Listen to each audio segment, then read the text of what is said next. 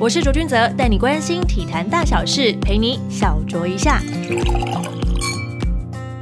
各位听众朋友们，大家好，欢迎收听小酌一下。运动迷们近年来非常有福，因为关于运动的书籍是越来越多了。像今年就有 Game On 周思琪的九局下半棒球教会我的那些事，曾文成曾大哥以及辣爸潘中伟大哥共同创作的球评完全攻略，如何当个好球评。再到最近，不管你是不是兄弟，你都会想要读的证明自己。彭正明今天非常开心，邀请到撰写这本书的作者简正光小光姐，小光姐好，叔叔好，各位听众朋友大家好。对，小光姐是我在未来实习的神拜，嗯，这一次用不同的角色来访问小光姐，哎，感觉蛮特别的。我也觉得很特别啊，当你的来宾，蛮酷的。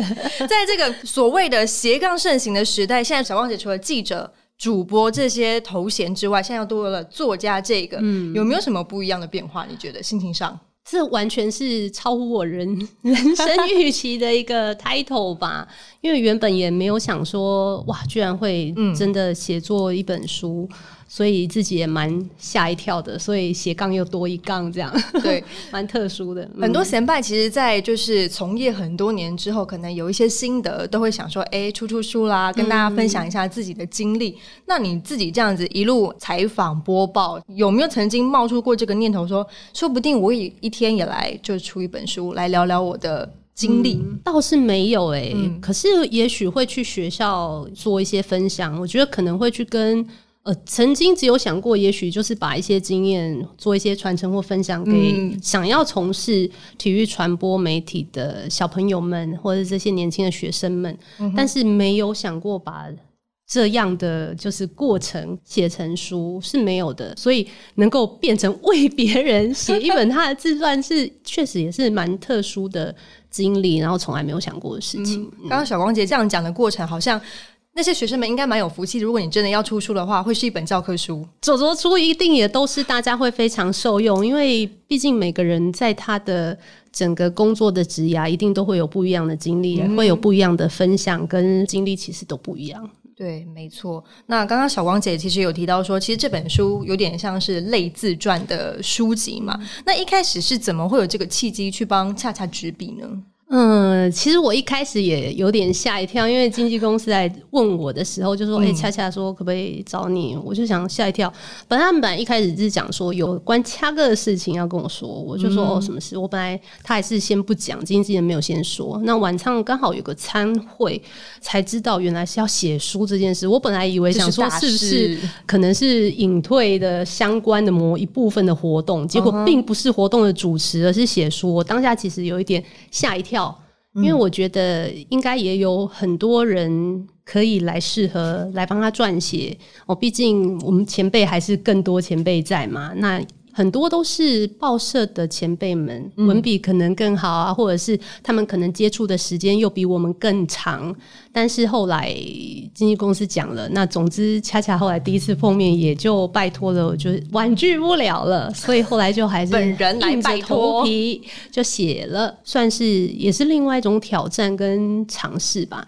那已经答应做的，就是要好好会把它做好。那只是确实。嗯，过程当中压力很大，所以一开始接的时候，并没有什么人知道这件事情。对，大概只有我的家人跟几位朋友，甚至连同业大概可能两三个而已，其他人都不晓得。因为我觉得，就光彭正明三个字已经给我很大的压力，肩膀很 重了。对，有人坐在上面。不过，小光姐，你觉得说，为什么恰恰跟恰恰经纪公司会选择你？你觉得？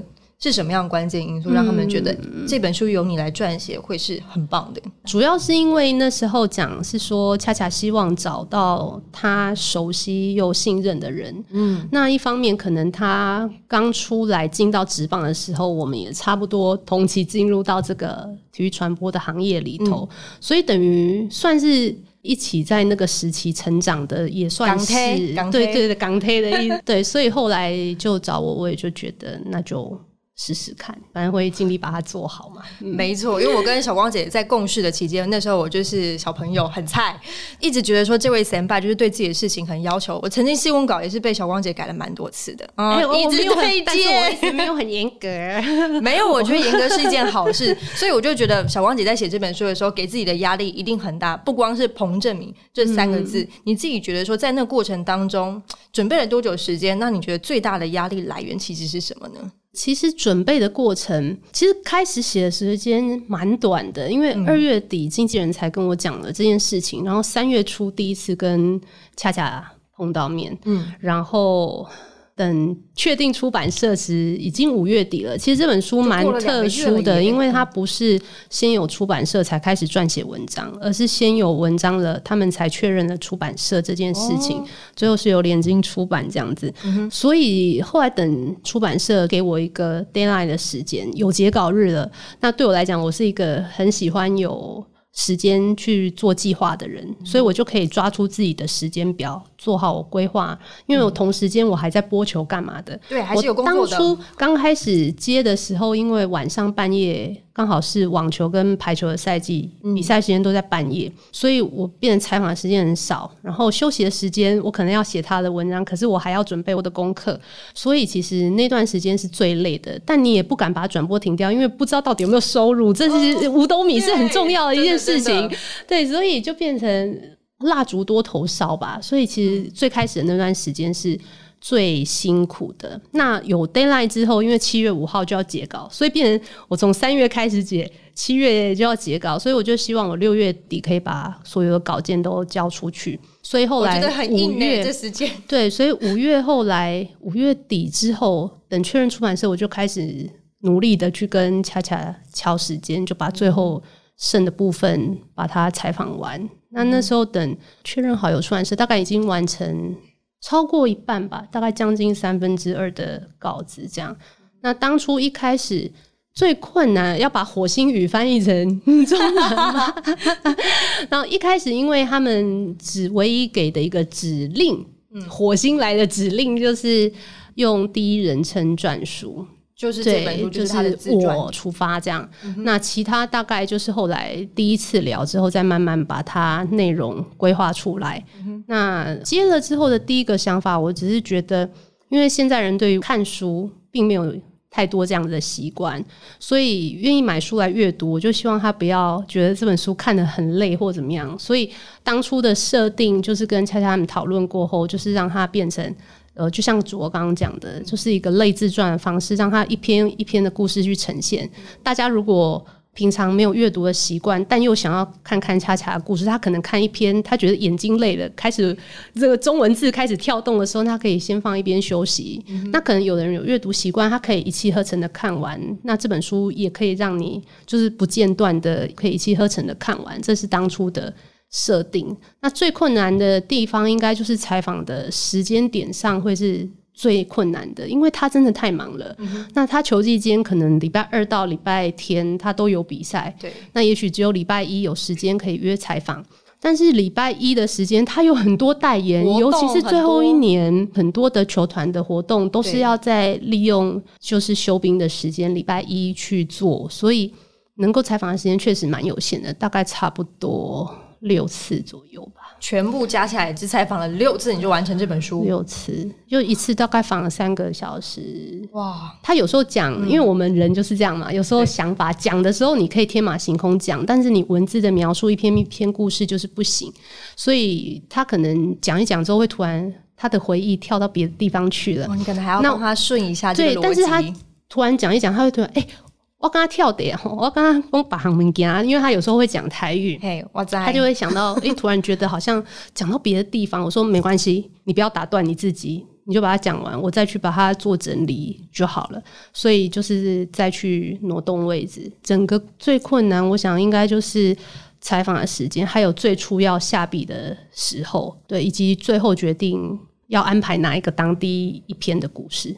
因为原本第一篇的故事，其实我们第一次聊的时候，我本来有在想说，是不是把那个慢跑这件事情，因为那是大家现在最关注的就是他生涯后期大家最关注的是这件事。所以本来要把慢跑放在最前面去吸引大家阅读这本书，可是后来当正式的聊了第一次之后，发现哎，他居然以前完全不知道棒球是什么，怎么可能？我自己都觉得不可能，因为在他小学。四年级那时候我可能也才六年级，但是我在他那个年纪，其实我都已经知道棒球是什么了。我会半夜起来看威廉坡的少棒的那种小学生，对，但他完全不知道。身为一个指标球星，小时候竟然是不知道棒球是什么，而且他竟然是出生在棒球的世家，所以后来才决定把那个故事放在第一篇，因为大家一定也没有想到，对对，因为我自己都没想到，他居然什么都不晓得棒球是什么。那我想。可能对于球迷朋友，还有一般也许不是球迷，是一般的只是阅读者来讲，他可能会是比较有吸引力，所以后来就把那些放第一篇这样。嗯，我觉得这集的采访会有点雷，但我还是希望大家可以去看完一整本书。刚刚在一开始的时候，我忘记就帮大家先科普一下，就小光姐的媒体资历，为什么她可以帮恰恰就是写这本书？除了他们两个人本身就是非常熟悉的好朋友，又同样都是狮子座的好朋友之外呢？对对对，小光姐她是毕业于大中文系曾经在未来台视中视 UDN TV，现在在博斯任职，而且是少数有播报就是采访亚奥运经验的女性体育主播，连我都没有采访过亚运跟奥运，是我非常佩服跟欣赏的前辈，而且资历真的是非常的丰富，所以才有资格去帮恰恰撰写这本书，而且我也很感谢小光姐就克服了这样子的压力，所以我们才可以看到这本书证明自己彭正明。不过我在阅读这本书的时候，我觉得有一个很惊讶的点是，其实恰恰不管。好的，或是坏的，这个坏的是所谓世俗认知的那种坏的事情，其实都还蛮坦然的，就是在这本书里面呈现。就是一开始就决定要这样去下笔的吗？还是有什么其他考量呢？其实他对于某一些比较痛点的部分，就是像着我讲比较可能大环境不好的事件。他有一些部分，可能球迷朋友在看书的时候，也许你还没有翻书的时候，会想说啊，恰恰的书一定会有很多的八卦或什么，那我告诉球迷朋友，真的是没有。如果大家了解他的个性，他就是不是那样子的人。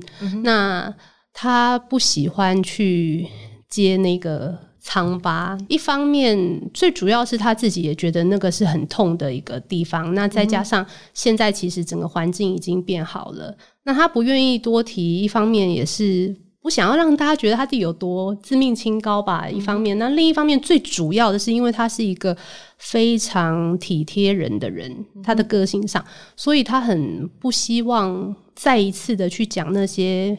不好的部分，而去影响到过去可能那些朋友们，呃，他们其实也已经有新的生活了，而再去因为他的这本书又去打扰到那些人的新生活，他觉得他宁可连这本书都不要出，不要卖，大家不买也没关系，我不要出也没关系。嗯哼，那我宁可不讲。是狮子座，对对对。然后我觉得他也是体贴过往的朋友们，对，那他觉得反正那段部分。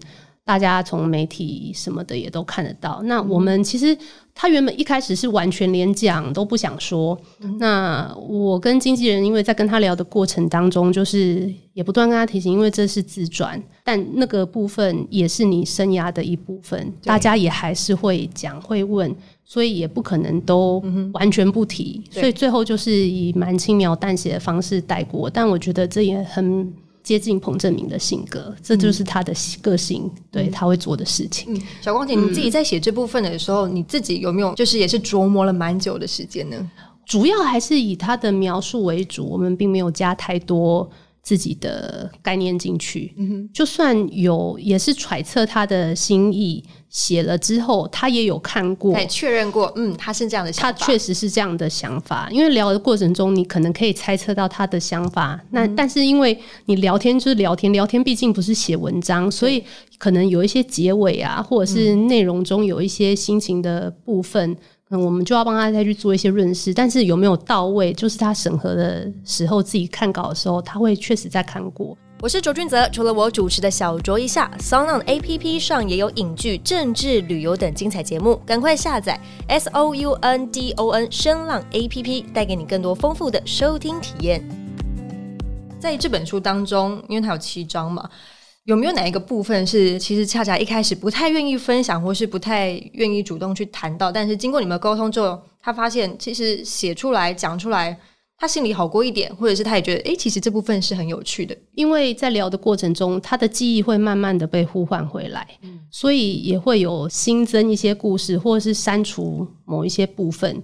那当然一开始可能有设定。比较黑历史的部分，但他就不想讲。那我们当然也要也是尊重他，因为毕竟我们也一直给他一个概念，这个自传是彭正敏的自传，不是简正光的自传，所以一定还是以你为主，不是说我想写什么我就写什么，是你想写什么，告诉大家你的哪一个部分的故事。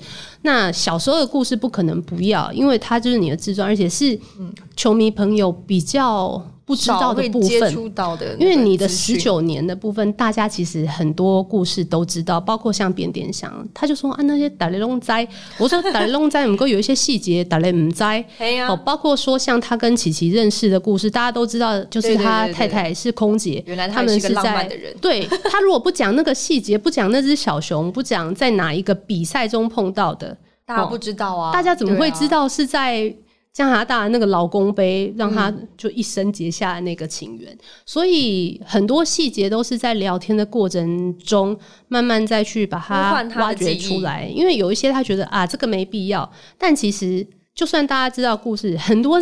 小地方其实大家不知道是有趣的事情，对对对对，包括变电箱的后续说去医院，故事叫他比业这种事，那也是后来就是本篇之后，然后我们在聊别的故事的时候，他突然就讲到说，哎，这变电箱里还有很好笑的事情，好，然后我们就说好，那我们下次再约聊的时候，我就我先把它记起来，我们下次约聊的时候你就先讲这个，嗯，对，所以那个番外篇是后来才又哦聊起来的，所以都会在。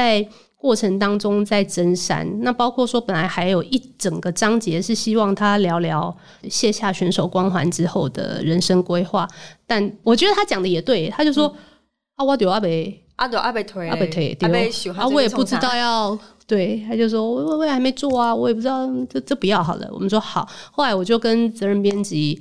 聊一聊之后，我们也觉得那反正就尊重他。那拉掉那一个章节，其实前面的故事也已经够丰富了，就是也可以了。所以等他以后如果还想要再出，那就以后再说吧。以后再说。对，反正等他真的有去完成了那些事情，他想讲他再说，因为他就是一个很。实在的人，他也不想要去画一些大饼。那除了就是这一次因为书的关系，需要很长跟恰恰就是有联络之外，之前你一定跟恰恰一定有很多采访的经验。那这次的采访过程当中，你有没有发现其实是你意想之外的彭正明呢？大家想不到的那一面的反应，其实他还是他的始终采访始终大概始终如一吧。你跟大家简介一下，其实我们每次采访过程，如果我是在电视台的话，我会先跟大家说，呃，先拜拍谁，我可以借你三分钟的时间吗？他说好，好，就被猛下。对，然后就说啊，我这次要问问什么？他说：“呵呵，我熊杰力当我姐。”对，差不多，其实就是这样子。然后他回答的基本上，你问什么，他就会答什么。如果太难的话，对，就短短的。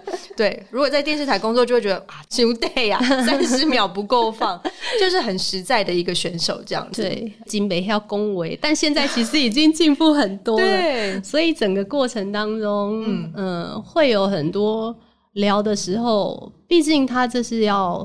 出自传不是普通的，我们可能电视台的采访一下子就走，所以才会每次约聊都要花他比较长的时间。但其实长的时间有很多时间他都在思考，像左我刚刚讲，他就会想，他顿点大概会顿甚至哦，有时候会顿得蛮久的，感觉好像睡着了。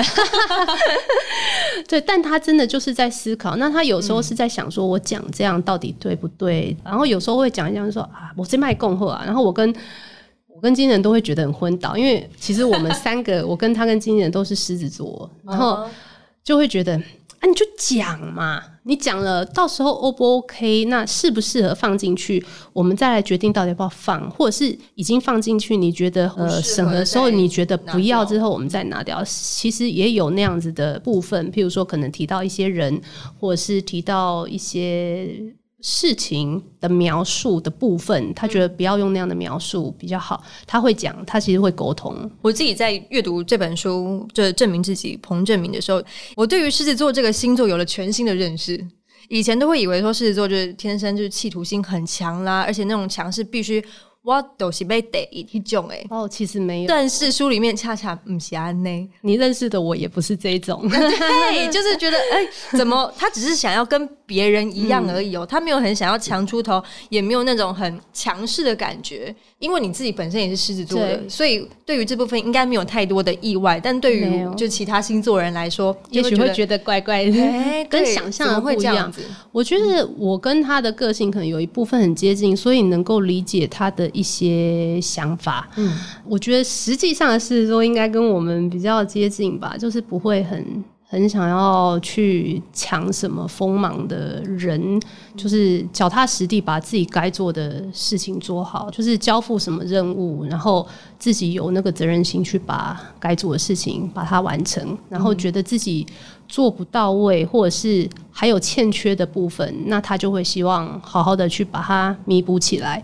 所以，他其实不是天才型的球员，他自己也谈到了。甚至以前像郑买胜教练他们在教，其实都很明显。包括像是后来我跟彭振兴，就是他弟弟彭哥，在彭振明的隐退仪式的时候也遇到了，那也聊起来。那彭够自己也讲啊，就是以前教练都说哇，佳琪天才型哎，彭哥哥家唔是，其实 对，那就是看他后天，所以后天努力确实是很重要，确实是可以弥补一些部分。那他确实也证明自己有做得到这样子。说到了责任心这个部分，他确实对自己的责任感非常重，所以才会重到在自己表现不好的时候，做出了一些比较激动的一些反应。我原本以为说这个部分可能会提，但是不会提到这么多。但很意外是在这本书里面，我觉得写的蛮有趣，而且还蛮详细的。其中一段是后来恰恰才知道说，所有球场的变电箱其实都是铝制，只有嘉义球场是铁制。他就这么的巧，他就去敲那个 变电箱。对，可以跟听众朋友们分享一下你们在聊这件事情的一些过程吗？嗯，其实我们一直跟他讲说，你这件事你想避也避不掉了。包括他在自己宣布说他隐退的时候，也有提到这个事情。这个事情肯定是跟着他一辈子，会被笑。也好，或者是被再提起也好，肯定是一辈子都会被讲的。所以我们就觉得跟他聊这件事情，然后也要让他变成一个单篇的故事去描述他。他也觉得 OK，因为他也觉得其实那个部分很多可以讲，酸甜苦辣都有，有好笑的，也有感人的，包括妈妈来。去医院看他妈妈就马上哭了，他妈就哭了。我觉得那种亲情的关系，因为其实他们家的亲情连接也蛮深刻的。那有趣的事情，当然就是慢慢的去唤起他的记忆，因为包括这件事情本来根本就不会发生，要不是那两个洋将，如果有垃圾桶就好了。对，如果那两个洋将不要坐在垃圾桶前面，他可能就不会有变电箱事件。没错。然后我也是听他描述。他真的讲那句完全没有做任何的修饰，就是我不知道那个全台湾变电箱只有嘉义的是铁的。其他都捋的，笑出来，因为我们当初听到也是大笑，对，很有趣。其实刚刚说到说，在聊的过程当中，我觉得有一点比较特别的是，我在看这本书的时候，我就注意到，就是有时候跟我们在采访过程当中，也是他会无意识的用台语在跟你 re 稿，对这件事情。然后这本书里面恰恰也用很多的台语在跟小光姐对谈，像很多句子的开头都是。彼时其实就是台语的 he 习，嗯，那这个过程当中，小光姐你怎么去转换这个？因为我觉得他有时候讲国语有点美令等，就是 他用国语思考，反而不轮转，所以会在访谈的过程中会跟他说。你不要用台语讲不？我唔是听不啊。然后等去打字，就给打成国语就好了。就像你讲话上讲外星语，我也是要帮你翻成地球文，所以你就怎么顺你就怎么讲。所以其实，在聊的过程中，跟一般的我们做 d a y l i n e 的新闻比较不一样的是，可能我们 d a y l i n e 新闻会设定问题，对，就一个问题点。但是，呃，这个书的采访过程变成是我们设定一个大主题，让他去唤醒他的记忆，然后在过程当中，我再去从他的。回答的内容当中，再去追问一些细节，然后再去做补充，这样子。小光姐，你在采访的过程当中，有没有恰恰用台语说的哪一个小故事，或是哪一句话，就是最让你印象深刻？哦，就是他跟他爸爸，嗯，因为他跟他爸爸掐爸那个，就是他在讲说，熊啊，为几尼啊，你得好好喝喝啊，要去外比赛，嘿，啊，你们好好看球的，好卖过你安吗？什么之类的。哦，那那个部分真的就是他讲台语，那我也可以想象到，就是他跟恰巴在对聊的那个过程，我觉得那个是很有意思的。我觉得确实恰巴是影响他整个棒球人生最大。要是没有恰巴，大家可能也。见不到现在的恰恰，对，真的，对我相信恰恰球迷朋友都会买这本书，但是对于不是恰恰球迷听众朋友，小光姐你会怎么推荐这本书呢？哦，我想它其实本身已经蛮跨越整个球队的范例。那如果不是掐迷，其实我也蛮建议一般的家长，蛮适合给。国中或者是高中阶段的孩子去阅读这本书，其实这部分里面很多选手，我包括昨以前采访很多选手，一定会说，我以前嗯练很苦的时候，曾经有想要放弃过，但这个人从来都没有。这个是我觉得最特别的一个点，因为我们都会想说，这种球员的自传一定会提到说，我曾经有哪个阶段我想要逃开球队干嘛？嗯，但他从来都没有想要逃避过，完全没有逃走的，没有，就是在学的时间也都不曾想要离开过棒球队，不管。当时候的学长学弟制有多么辛苦，当时候可能有一些体罚的制度，因为这可能是现在的选手完全想象不到，因为现在都是推广爱的教育干嘛的，绝对不可以鞭打选手。对对对，但过往肯定不是的。大家以前有一些事件，大家可能自己去谷歌一下、Google 一下，可能也会了解。他也历经了那样过程，但他从来都没有逃跑过，所以他其实有一些部分是蛮励志的，所以。包括像是一些人生的起伏，我觉得连一般人都会遇得到，因为嗯，每个人肯定都会有一些生涯的高低起伏跟酸甜苦辣的部分。他其实也是平凡的人，他也会有，更何况是公众的人物，所以他也会有遭受一些批评的时刻，或者是会有一些心情很不好的时候。那他如何去度过他的低潮？其实书里面也都有讲。那甚至有一些呃蛮振奋人心的话，他在书中也有提到，也有分享给大家。我觉得那个部分其实是一般的民众，就算不是棒球迷，我觉得也可以来透过这本书，可以了解彭正明之外，可能如果你在心情不好或者是比较低潮的时候，看到这本书，也许也会让自己有一种心情上的转折或启发，也许就会。让自己度过那个不好的时刻。嗯，对你而言，在采访，然后到撰写完这本书，你觉得这本书是传递了什么样的恰式精神呢？我觉得它最主要就是两个，第一个就是他永远保持着非常感恩的心情，不管是对他好的人，或者是对他不好的人，家人、亲人或者是朋友。他都一直保持着很感恩的心情在面对大家，包括球迷也是，他非常非常的感谢球迷。那除此之外，就是他最后提到的尊重，他是非常尊重他自己的工作，尊重棒球，也尊重他跟人跟人之间的关系。我觉得这两个点，尊重跟感恩，是他人生。最主要的两大句话吧。最后，如果要用小光姐用一句话来形容你眼中的恰恰，因为经过了这一次，不管是以前采访，或是这一次的撰写，你一定又更认识彭正明这个人。如果要用一句话去形容他的话，你会用什么话？证明自己，证明自己，证明自己了。就是证明自己，彭正明证明自己了。ED，这很像鬼打墙，有没有？因为他那时候其实这书名真的是他自己想的，他自己想，因为他从小就觉得，因为他自己的名字跟“证明”两个字有一点点的谐音。对，那我想就是证明自己。他证明自己了，我就希望大家可以买这本书来看。今天非常感谢小光姐跟大家分享写书的过程，阅读这本《证明自己》，彭正明很像恰恰就坐在旁边跟你说故事，因为它里面当中有很多台语的过程，希望大家哎可以细细的阅读，就会发现到底是在哪个段落有出现。也希望下次有机会可以再次访问小光姐，因为是关于排球这个主题的，因为小光姐本身是一个排球迷，转播很多很多个排球比赛。再次谢谢今天小光姐来到我们。的小酌一下，谢谢。想知道更多体坛大小事，记得下载 s o n g On 声浪 A P P，搜寻小酌一下。